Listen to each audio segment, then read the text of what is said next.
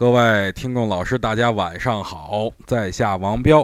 今天全球的目光啊，都聚集在英国脱欧公投上了，我们也是一样的。但是我觉得英国脱不脱欧跟咱们关系真的那么大吗？就比如说呀，你们家邻居啊，张三和小芳离婚了啊，这事儿压根儿跟你就没什么关系，好不好？这是人家自己家的事儿，您还挺上心，茶不思饭不想的啊。所以咱们过好咱们自己就成啊，别瞎操心别人的事儿了。对于 A 股来说呢，我觉得上涨之前肯定会有一次挖坑的动作，如果没有我也认了，大不了向上突破，也就明确方向了。我顶多比别人少挣几个点嘛。但是在吃饭行情下，已经不用太在意那几个点的得与失了。据我了解呢，六月底啊，会有一部分之前没有操作的机构再次回归到 A 股，这部分资金的流向将成为大家关注的重点。